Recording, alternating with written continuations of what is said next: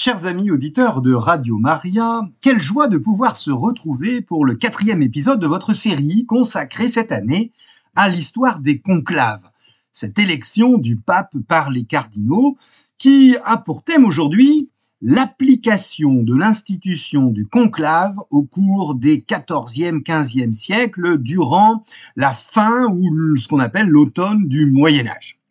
Les conclaves nous introduisent dans un monde à part celui de la plus ancienne institution de l'Occident, le monde du Vatican, le monde du pape, au cœur d'un pouvoir séculaire et apparemment hors de portée. C'est le monde aussi des esprits humains, mais c'est également le monde de l'Esprit Saint et de la Providence selon notre foi catholique. La notion de sacré n'est pas un concept dépassé quand on observe notre Église. Le pire y côtoie le meilleur. Et l'Esprit Saint, la troisième personne de la très sainte Trinité, la gouverne au milieu d'un dédale d'héroïsme et de sainteté, mais aussi de turpitude peu commune, au point que sa survie au long de l'histoire demeure elle-même un mystère. Essayons donc de sortir d'une vision de notre Église à travers ces conclaves, soit trop naïve ou irénique, soit trop machiavélique et polémique. De fait, dans un ouvrage récent, Jean-Marie Guénois nous met en garde contre la confusion entre faux et vrai mystère dans l'Église. Un vrai mystère est celui théologique de l'Eucharistie et le grand mystère de la transsubstantiation, la présence réelle. Par contre, un exemple de faux mystère est celui du secret de l'élection du pape qui peut être approché par des sources historiques et c'est l'objet de notre série cette année. L'historien français Yves Chiron a d'ailleurs écrit un livre que je vous recommande intitulé L'histoire des conclaves. Notre dernière émission du mois dernier, que vous pouvez retrouver en podcast sur le site de radiomaria.fr, portait sur la naissance progressive du conclave au Moyen Âge en trois temps et sur trois siècles, 11e, 12e et 13e siècle. D'abord le décret de 1059 qui réserve l'élection du pape aux cardinaux, évêques à l'époque de la réforme grégorienne, puis la règle des deux tiers des voix nécessaires pour élire pape un cardinal au XIIe siècle, en exigeant non pas la majorité absolue, la moitié des voix plus une, mais une majorité beaucoup plus large, deux tiers des voix. On concilie les deux notions de la partie la plus nombreuse, en latin la major pars, et la partie la plus saine, en latin la senior pars, issu de la grande tradition monastique de l'élection de l'abbé dans un monastère selon la règle de Saint Benoît de Nursie. On reconnaît donc implicitement que la partie la plus saine a toute probabilité de faire partie du plus grand nombre. Cette règle des deux tiers restera en vigueur jusqu'au XXe siècle et ne sera modifiée qu'en 1945 par le pape Pie XII qui fixera le quorum à deux tiers des voix plus une. Enfin, nous avions aussi évoqué le mois dernier l'institution du conclave tel que nous le connaissons aujourd'hui en 1274. Pour la première fois, une prière spécifique et une messe précèdent le conclave qui a lieu dans un lieu fermé et gardé et avec des bulletins de vote et non pas par un vote par déclaration ou à main levée comme c'était le cas auparavant. Le conclave de Viterbe Viterbe, qui a duré trois ans de 1268 à 1271, reste la plus grande vacance du Saint-Siège pendant son histoire. Il a donné lieu à de nombreuses légendes que nous avons démasquées le mois dernier. Le bienheureux Grégoire X, 182e pape, est donc finalement élu. Proclamé bienheureux en 1713, nous le fêtons le 10 janvier, 16 février dans l'ancien calendrier. Il travaille à rétablir la communion avec les Grecs et convoque le second concile œcuménique de Lyon en 1274 pour rétablir l'unité de l'Église et reconquérir la Terre sainte. Même s'il n'a pas été présent à l'interminable conclave de Viterbe, nous sommes à 60 km au nord-ouest de Rome dans le Latium, le bienheureux pape Grégoire X a eu connaissance par les cardinaux de ses péripéties et s'est rendu compte des conséquences néfastes qu'il a eues. Il décide donc de promulguer une constitution sur l'élection pontificale qui est approuvée lors de ce concile. C'est l'institution officielle et canonique du conclave. le mot conclave apparaît pour la première fois dans un texte ecclésiastique. Nous sommes à la fin du XIIIe siècle. Le conclave, à peu près tel qu'on le connaît encore aujourd'hui, est ainsi créé. Mais cette constitution ne connaît pas une application sans difficulté. Après la mort du bienheureux Grégoire X, il y a une succession inattendue de papes, trois en l'espace de huit mois. Lorsque le bienheureux Grégoire X meurt à Arezzo, nous sommes en Toscane, à 200 km au nord de Rome, le 10 janvier 1276, la constitution qu'il a édictée est scrupuleusement appliquée. Le conclave s'ouvre dix jours plus tard dans la ville où il est mort. Les cardinaux sont divisés en deux parties, l'un romain, l'autre franco-angevin. Rappelons que le XIIIe siècle est le grand siècle du rayonnement du royaume de France, avec bien sûr euh, Saint Louis, roi de 1226 à 1270. En Italie, ce rayonnement français se concrétise par le dernier frère de Saint Louis, Charles Ier d'Anjou, qui devient roi de Sicile et de Naples à partir de 1266, puis seulement roi de Naples à partir de 1282, inaugurant la dynastie angevine du royaume de Naples jusqu'au milieu du XVe siècle. C'est finalement un troisième terme qui est choisi lors du conclave, puisqu'il y avait deux parties, l'un romain, l'autre franco-angevin, c'est le bienheureux Innocent V, fêté le 22 juin. Cardinal évêque d'Ostie, Pierre de Tarentaise a été formé par le docteur de l'Église Saint Thomas d'Aquin lui-même, que nous fêtons les 28 juillet janvier, 7 mars pour l'ancien calendrier. Il devient ensuite professeur d'université, toujours à Paris, puis provincial, dominicain et archevêque de Lyon.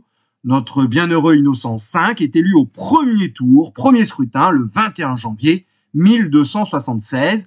Il est d'ailleurs le premier dominicain à être élu pape. L'ordre dominicain, je rappelle, est un ordre religieux de frères mendiants, prêcheurs, fondé en 1215 par le Castillan, l'espagnol Saint Dominique de Guzman, que nous fêtons tous les 8 août, 4 août pour euh, l'ancien calendrier. Rentré à Rome, le bienheureux Innocent V est couronné dans la basilique Saint-Pierre le 22 février suivant. Mais il n'a guère le temps d'imposer sa marque puisqu'il meurt cinq mois plus tard, le 22 juin, à l'âge seulement de 51 ans.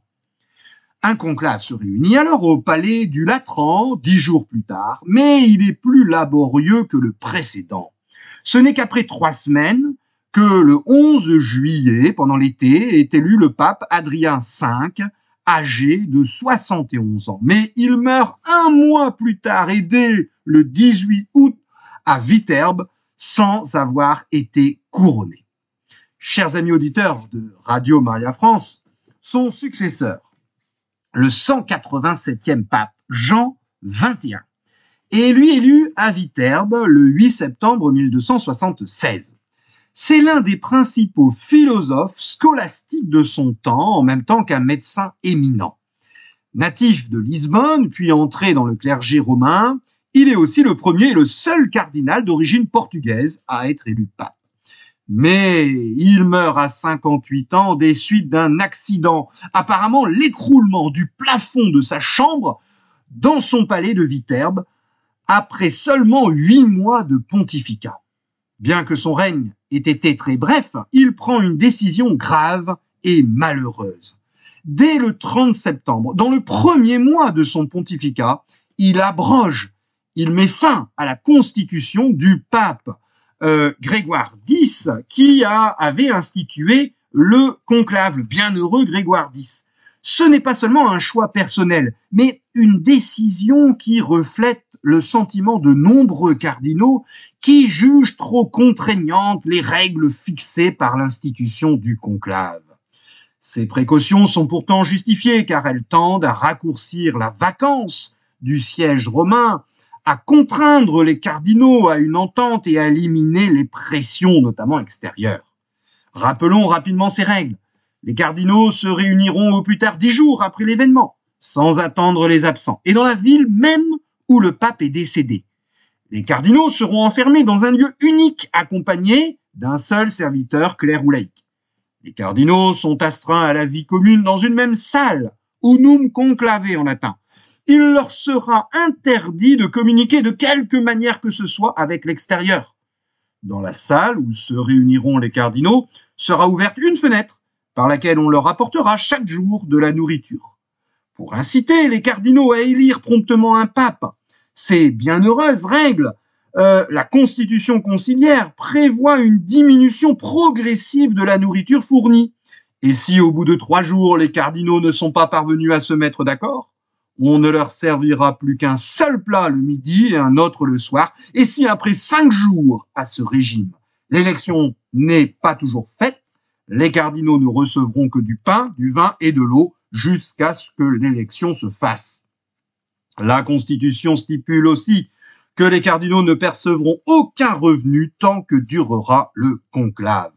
Et ces règles sont appliquées par le seigneur et les autres dirigeants et magistrats de la ville dans laquelle devra se faire l'élection du pontife romain. Mais l'acteur principal de ce conclave reste l'Esprit Saint, et la Constitution se termine par des considérations spirituelles, exhortant, encourageant les cardinaux à rechercher, je cite, en toute liberté le bien de tous, à ne tenir compte d'aucune promesse ou attente préalable, et à ne pas considérer leur propre intérêt et leur bien personnel. Avec la décision du pape Jean XXI, qui annule ces règles que je viens de rappeler du conclave, on est donc revenu à des élections pontificales très difficiles. Au sein du collège des cardinaux, intérêts divergents, rivalité personnelle, allégeance nationale, voire solidarité familiale, peuvent désormais l'emporter plus facilement sur un choix unanime ou majoritaire, raisonnable ou inspiré. Les pressions extérieures, notamment celles de Charles Ier, comte d'Anjou et roi de Naples, vont se faire plus intenses. Ceci se confirme par l'allongement du délai qui, à cette époque, dans les années 1270 à 1290, à la fin du XIIIe siècle, sépare la date de la mort des papes et la date de l'élection de leur successeur. Deux fois de suite, elle dure six mois, puis plus de dix mois et plus de deux ans enfin. Avec une seule exception. Le 190e pape, Honorius IV, élu à l'unanimité quatre jours seulement après la mort de son prédécesseur. Âgé de 75 ans, c'est un vieillard imposant, avec les membres un peu déformés par la goutte, qui a beaucoup de mal euh, à célébrer euh, la messe. Et cette fois, les cardinaux votent de façon unanime et très rapide pour échapper justement aux pressions extérieures. Charles Ier d'Anjou est mort et son héritier Charles II est en captivité en Espagne à Barcelone.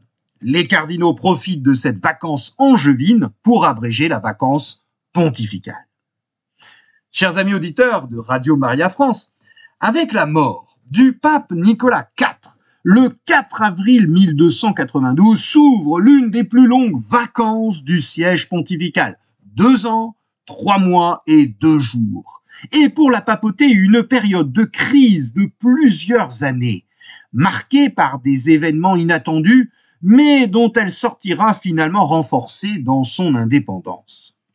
La constitution du bienheureux pape Grégoire X sur les conclaves ayant été abrogée depuis 14 ans, les cardinaux ne se réunirent pas dans un lieu unique et fermé. Ils sont douze cardinaux, six romains, avec notamment trois Orsini ou de la famille Orsini, et trois Colonna, les deux grandes familles romaines, quatre Italiens et deux Français. Certains se réunissent dans le palais Savelli sur l'Aventin, d'autres au monastère Sainte-Marie sur la Minerve. La rivalité des Orsini et des Colonna semble bloquer la situation pendant plusieurs mois. La dispersion des cardinaux et la longueur de la vacance pontificale inquiètent les autorités temporelles. Après 18 mois d'attente déçue, en octobre 1293, deux sénateurs romains indépendants des Orsini et des Colonna sont désignés pour servir d'intermédiaires. Ils réussissent à convaincre tous les cardinaux de se réunir loin de Rome, à Pérouse. Nous sommes dans l'Ombrie, à 150 km au nord-ouest de Rome. Alors que plusieurs mois se sont passés sans arriver à un résultat, Charles II d'Anjou, qui rentre de Provence, s'arrête à Pérouse. Il exhorte les cardinaux réunis à élire promptement un pape, provoquant la protestation de ses auditeurs. Après avoir quitté Pérouse pour regagner Naples vers le sud, Charles II s'arrête à la grotte de San Onofrio, près d'Aquila, dans les Abruzzes. Nous sommes à l'est de Rome, euh, englobant le littoral adriatique et les montagnes des Apennins, où s'est retiré Pietro der Morone, le futur 192e pape, Saint Célestin V? C'est un pieux religieux octogénaire, fondateur d'une confrérie érémitique d'ermites liée à l'ordre bénédictin et dont la réputation de sainteté est grande. Ce onzième enfant d'une humble famille à 80 km au nord de Naples est d'abord moine bénédictin, puis il se retire comme ermite sur le mont Magella dans les Abruzzes. De nouveaux disciples se joignent à lui jusqu'à former une ample colonie d'anachorètes. Euh, c'est le terme un peu ancien pour dire des ermites qui vivent les uns à côté des autres. Il obtient du pape, au concile œcuménique de Lyon de 1274, la confirmation du futur ordre bénédictin des Célestins, qui euh, compte alors jusqu'à 36 maisons et 600 religieux. Satisfait de son œuvre, il se retire de nouveau comme ermite. Mais alors le roi convainc le saint ermite qui est dans sa grotte, dans son ermitage, d'écrire aux cardinaux. Et là, Pietro de Morone, le futur pape Saint Célestin V, écrit la lettre demandée. Ce n'est certes pas une lettre de candidature, plutôt une lettre de reproche, mais une lettre inspirée. Par exemple, je cite un morceau de la lettre, Dans une vision, Dieu m'a appris que son bras s'apesentirait en châtiment terrible si, dans les quatre mois à venir, les cardinaux n'avaient pas choisi un pape. Fin de citation. Quelques jours plus tôt, un cardinal a été tué par une chute de cheval. Est-ce que cet ermite n'est pas l'homme providentiel choisi par Dieu pour résoudre la crise? En même temps, l'élection de ce moine pris hors du sacré collège des cardinaux départagerait les deux clans, Orsini et Colonna. Certains cardinaux connaissent déjà de réputation le saint ermite pour sa simplicité et ses nombreux miracles. Le 5 juillet 1294, il est élu à l'unanimité. Le 11 juillet, trois émissaires se présentent à la cellule de l'ermite. Et euh, notre ermite commence par protester. Mais la nouvelle s'est ébruitée et une foule enthousiaste monte jusqu'à son ermitage il voit dans cette joie populaire un signe de la volonté divine. Et il accepte finalement. Un cortège se forme pour se rendre à Aquila, la principale ville des Abruzzes. Et Pietro reste en tunique d'ermite monté sur un âne. Ordonné évêque, il prend le nom de Célestin V. Nous sommes le 29 août 1294. Les historiens se sont interrogés sur la pertinence d'un tel choix tout à fait étranger à la curie, l'administration euh, du pape, sans expérience dans cette administration pontificale, sans connaissance du droit canonique, comprenant mal le latin, et c'est l'unique exception des papes intellectuels en ce siècle, 13e siècle des universités, étranger aux problèmes politiques. C'est un esprit mystique, et il entretient d'ailleurs des rapports privilégiés avec les spirituels, c'est-à-dire l'aile dure du franciscanisme, en matière de pauvreté. Il est déjà très âgé, il a 84 ans. Est-il l'homme de la situation? Absolument atypique. Saint Célestin V, que nous fêtons le 19 mai, est le seul pape saint du XIIIe siècle. Les cardinaux ont pu estimer qu'il est apte, par son caractère atypique, à régénérer la papauté. Inversement, on peut se demander si les cardinaux ne l'ont pas choisi comme un pape temporaire, capable de faire l'unanimité autour de son nom en attendant la prochaine élection qui, vu son grand âge, ne saurait tarder. D'Aquila, ville la plus au nord du royaume de Naples, Saint Célestin V est contraint de s'installer à Naples. La chancellerie pontificale est réorganisée au profit en partie de fidèles de Charles II d'Anjou, le neveu du défunt roi Saint-Louis le 18 septembre, Saint Célestin V crée 12 nouveaux cardinaux, parmi lesquels 7 Français. Cette promotion cardinaliste spectaculaire fait plus que doubler, il ne restait que 10 cardinaux évêques, le nombre des membres du Sacré Collège. Elle y accentue la présence française et prépare sans le savoir une longue suite de papes français, notamment pendant la, la période où les papes seront en Avignon. Après avoir consulté des canonistes, le 28 septembre 1294, par une bulle, Saint Célestin V promulgue que le pape, je cite, peut librement renoncer à sa fonction, surtout s'il se reconnaît insuffisant pour diriger l'Église universelle. C'est déjà préparer les esprits à sa propre abdication. Saint Célestin V réunit les cardinaux en consistoire et leur donne lecture de sa renonciation à la papauté. Il donne trois raisons. Premièrement, son état de santé déficient. Deuxièmement, son inaptitude à la fonction. Et troisièmement, son désir de retrouver la solitude de son ermitage.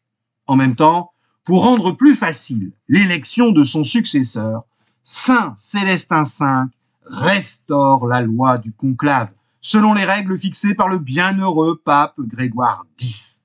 Il le fait par une bulle en date du 10 décembre 1294. Puis, il dépose son anneau, il dépose sa tiare et son manteau et va s'asseoir sur un tabouret. L'abdication est officialisée trois jours plus tard, le 13 décembre.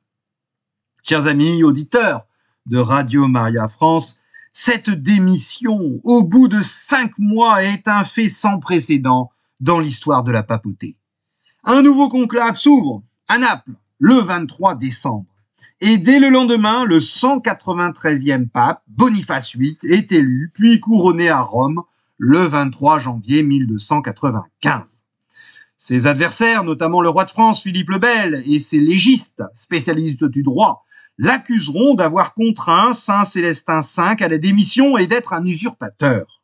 En réalité, si le cardinal a été consulté par euh, Saint Célestin V et si son avis a eu un rôle déterminant, c'est vrai, il est tout à fait innocent de cette accusation. Mais, craignant qu'une fraction rivale se serve de l'ancien pape contre lui, qui est toujours vivant, le pape Boniface VIII l'emprisonne. Supportant patiemment cette réclusion, il dit, selon la tradition, je n'ai jamais eu de cellule où l'on put aussi bien prier, Saint Célestin V meurt 16 mois plus tard, déjà en odeur de sainteté, et il l'état déjà de son vivant. Les pèlerinages se succèdent sur son tombeau illustrés par des miracles. En 1313, le 195e pape Clément V canonise Saint Célestin V. Pour donner plus d'autorité à la constitution du pape, euh, du bienheureux pape Grégoire X, rétabli par Saint Clément V, le pape Boniface VIII l'insère dans le Sextus, c'est-à-dire le sixième recueil de décrétales qui sont normatives pour la vie de l'Église. Son long et sévère conflit avec le roi de France, Philippe IV le Bel, euh, l'attentat d'Anani contre le pape qui est emprisonné pendant deux jours euh, par le juriste français Guillaume de Nogaret, aidé par le clan romain des Colonna, l'excommunication des conseillers du roi, et la réclamation par celui-ci d'un concile général pour juger le pape, tous ces, euh, ces, conflits aura des répercussions, auront des répercussions sur les conclaves suivants. Le successeur de Boniface VIII, l'ancien maître général de l'ordre dominicain des frères prêcheurs, le bienheureux Benoît XI, que nous fêtons le 7 juillet, est élu à l'unanimité au terme d'un conclave rapide en octobre 1303. Nous sommes au début du XIVe siècle. Pour établir la paix dans le sacré collège des cardinaux, il annule les sanctions portées par le pape Boniface VIII contre les deux cardinaux Colonna et leurs familles. Il recherche l'apaisement et ne nomme que deux nouveaux cardinaux, deux dominicains. Mais sa mort à Pérouse, le 7 juillet 1304, il est âgé de 64 ans, après huit mois seulement de pontificat, fait ressort, ressurgir les divisions. Chers amis auditeurs de Radio Maria France, il y a de nouveau, en ce début de XIVe siècle, un interminable conclave de presque un an, de juillet 1304 à juin 1305. Deux factions s'opposent. Cette fois-ci, il y a d'un côté les bonifaciens, c'est-à-dire les défenseurs de la mémoire du pape Boniface VIII, qui veulent la condamnation des responsables du coup de force d'Anani, et en face, de l'autre côté, d'autre part, les anti-bonifaciens qui souhaitent une réconciliation avec le roi de France. L'hostilité entre les deux factions est telle que certaines règles du conclave sont contournées. La salle commune, prévue pour tous, est divisée par des tentures. Certains cardinaux n'acceptent pas la nourriture prévue et font venir des plats de l'extérieur. Il y a même une interruption du conclave au début de janvier 1305. Une issue n'est trouvée qu'en recourant à un candidat extérieur au conclave. L'archevêque de Bordeaux, élu à dix voix contre cinq, sans être imposé de l'extérieur. Il annonce dans sa cathédrale à Bordeaux qu'il prend le nom de Clément V. C'est le 195e pape. Il est couronné à Lyon, puis il s'installe à Poitiers d'abord, et dans le comtat vénessin inaugurant la série des papes d'Avignon. Le pape Clément V confirme l'institution du conclave par une nouvelle constitution présentée au concile de Vienne, le 15e concile œcuménique en 1311. Les rares éléments nouveaux sont que les cardinaux excommuniés ou frappés d'interdit par le pape défunt peuvent désormais participer au conclave. Pourtant, le conclave qui suit la mort de Clément V le 20 avril 1314 ne se déroule pas dans l'harmonie. Il ne se tient pas dans la ville où est mort le pape défunt, à Roquemort, dans le département actuel du Gard, mais dans le palais épiscopal de Carpentras, où se trouve la curie et où le corps du pape défunt a été amené. 23 cardinaux sur 24 sont présents, 16 Italiens et 7 Français. Trois partis se forment. Un parti gascon de 10 cardinaux, un parti italien de sept membres et un parti français de cinq cardinaux. Notre Église va connaître une de ses plus longues vacances pontificales, plus de deux ans, 27 mois sans pape.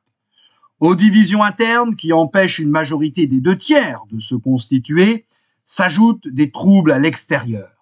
Les serviteurs et les familiers des cardinaux italiens s'affrontent aux serviteurs et familiers des cardinaux gascons. Le feu est mis au palais épiscopal où se déroule le conclave. Le 24 juillet, les cardinaux italiens s'enfuient du palais par un trou fait dans le mur, puis les autres se dispersent dans les villes alentours, à Orange, à Valence ou à Avignon. Craignant que les cardinaux gascons n'élisent de leur côté un pape, ce qui provoquerait un schisme, le roi Philippe le Bel tente de faire reprendre le conclave dans un nouveau lieu. Il meurt avant d'y parvenir. Son fils, Louis X, réussit à convaincre les cardinaux de se réunir à Lyon. Mais le nouveau souverain, le roi de France, meurt à son tour, prématurément à 27 ans, sans que les cardinaux se soient mis d'accord sur un candidat. Le comte de Poitiers, frère du roi de France défunt, prend alors une décision efficace. Il fait enfermer les cardinaux au couvent des dominicains à Lyon et on confie la garde au comte de Forêt. En faisant cela, il ne porte pas atteinte au droit et à la liberté des cardinaux. Il applique de façon déterminée une disposition de la Constitution du bienheureux pape Grégoire X, le règlement intérieur du conclave. Après deux mois, les cardinaux se mettent d'accord sur un candidat, ni gascon, ni italien. C'est un cardinal quercinois du Quercy de 66 ans, né à Cahors. Ce 196e pape, Jean XXII, est élu le 7 août 1316 et installe durablement la papauté à Avignon pendant presque 20 ans. Après lui, les élections pontificales qui se déroulent à Avignon sont contrastées. Il y a un long conclave de plus d'un an pour élire Benoît XII en octobre 1334. Puis deux papes limousins sont élus très rapidement, Clément VI en quatre jours et Innocent VI en deux jours. On doit au 198e pape Clément VI une bulle publiée en 1351, nous sommes au milieu du XIVe siècle, qui adoucit un peu la sévérité du conclave. Alors que la Constitution de 1274 astreint les cardinaux à une vie commune dans une seule pièce, cette nouvelle bulle fait une concession Je cite, par raison de décence, il leur sera permis d'avoir leurs lits séparés par des rideaux ou de simples tentures. Fin de citation. Par la suite, on passera de l'installation de tentures à la construction de cloisons en bois qui formeront les cellules, les cella en latin, du conclave. La bulle du pape Clément VI comporte aussi des adoucissements, des dispositions sur la nourriture. Chers amis auditeurs de Radio Maria France, le conclave suivant, en 1352, voit donc les cardinaux réunis dans des conditions améliorées. Pour la première fois, est rédigée une capitulation électorale, capitulatio en latin. Lors des conclaves précédents, certains cardinaux ont essayé d'influencer l'action du futur pape en conditionnant leur vote à tel ou tel engagement. Lors de ce conclave à Avignon en 1352, les cardinaux mettent par écrit des décisions que devra appliquer celui d'entre eux qui sera élu. C'est une petite révolution qui veut remettre en cause l'autorité du pape en associant plus étroitement les cardinaux à la marche de notre Église. Il a été aussi convenu que le nombre de cardinaux ne doit plus dépasser 20, que le pape ne peut plus nommer, déposer ou condamner un cardinal sans l'accord du Sacré Collège, et puis que les cardinaux doivent être consultés si le pape veut modifier impôts et subsides et lorsqu'il procède à des nominations dans la curie. Non seulement le 199e pape Innocent VI ne respecte pas cette capitulation électorale, mais il l'annule par une bulle. Au nom de son pouvoir souverain, en latin plenitudo potestatis, le pape la dénonce comme contraire à la constitution du bienheureux Grégoire X sur le conclave. Les conclaves suivants ne rédigeront pas ce genre de capitulation, mais au XVe siècle et jusqu'à la fin du XVIIe siècle, ces euh, euh, capitulations reparaîtront régulièrement, plus ou moins respectées par les papes élus. Le pape Innocent VI règne près de dix ans. Avant même sa mort, à 62 ans, nous sommes pendant la terrible peste noire en 1362 qui touche tout l'Occident. Il y a eu de longs pourparlers entre cardinaux dans le palais du cardinal Élie de Talleyrand. C'est un des intéressés, le cardinal Guy de Boulogne, qui le reconnaîtra publiquement. Après la mort effective du pape Innocent VI et les neuf jours traditionnels de prière, les euh, novem diales, le conclave s'ouvre au Palais des Papes à Avignon le 22 septembre 1362.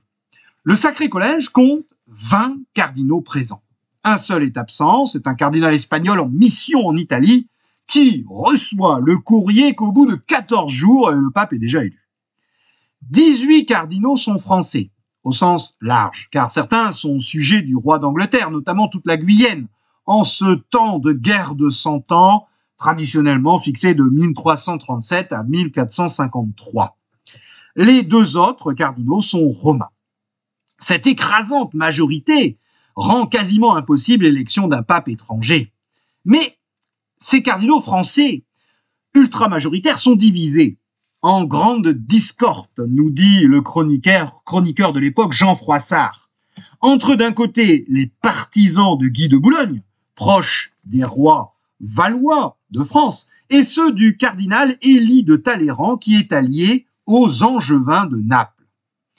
Au premier scrutin, 15 voix se portent de manière inattendue sur le frère de l'avant-dernier pape.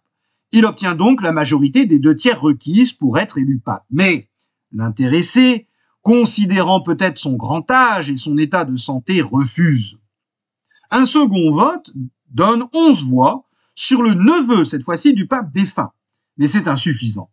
Pour éviter une situation de blocage, on envisage de choisir le futur pape hors du Sacré Collège. Au sixième jour est élu à l'unanimité, 200e pape, l'abbé bénédictin de Saint-Victor de Marseille.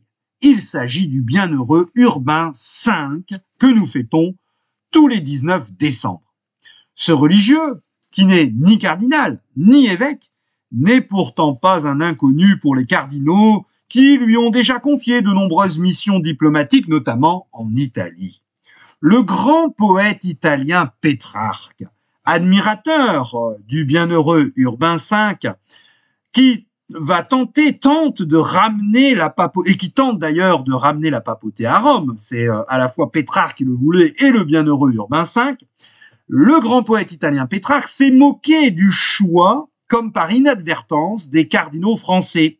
Selon lui, je cite, plein de morgue et d'ambition, et motivé par d'obscurs calculs d'accession, selon lui, au rang suprême.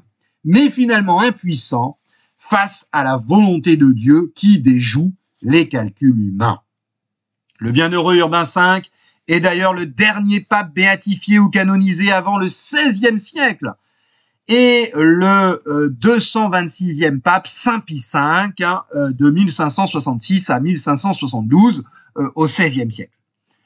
Pour la période avignonnaise, c'est la troisième fois qu'un moine est élu. À sa mort, le neveu de l'ancien pape Clément VI est élu à l'unanimité. Il s'agit de Grégoire XI.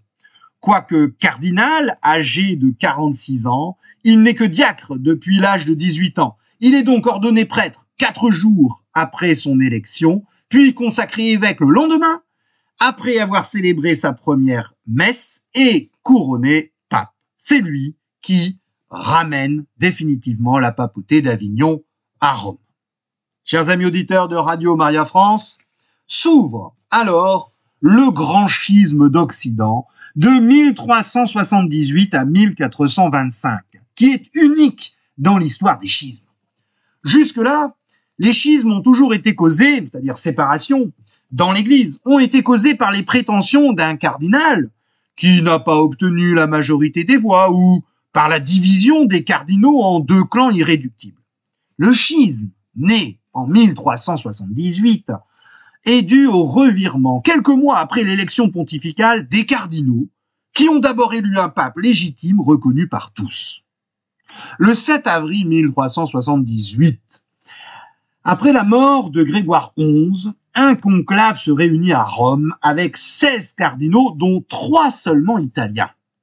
Sept cardinaux sont absents car ils sont restés en Avignon. Dès le deuxième jour, sous la menace des Romains désireux d'avoir à nouveau un pape italien, diront plus tard les cardinaux français, le 202e pape est élu sous le nom d'Urbain VI et il est couronné le 18 avril. Chancelier du pape précédent, c'est un juriste réputé et un prélat austère, mais il n'est pas cardinal. Ne se sentant pas lié aux intérêts du Sacré Collège des cardinaux, il engage une réforme morale évangélique de la hiérarchie dans le sillage de son prédécesseur, le bienheureux Urbain V. Il réunit les cardinaux et leur adresse de vifs reproches.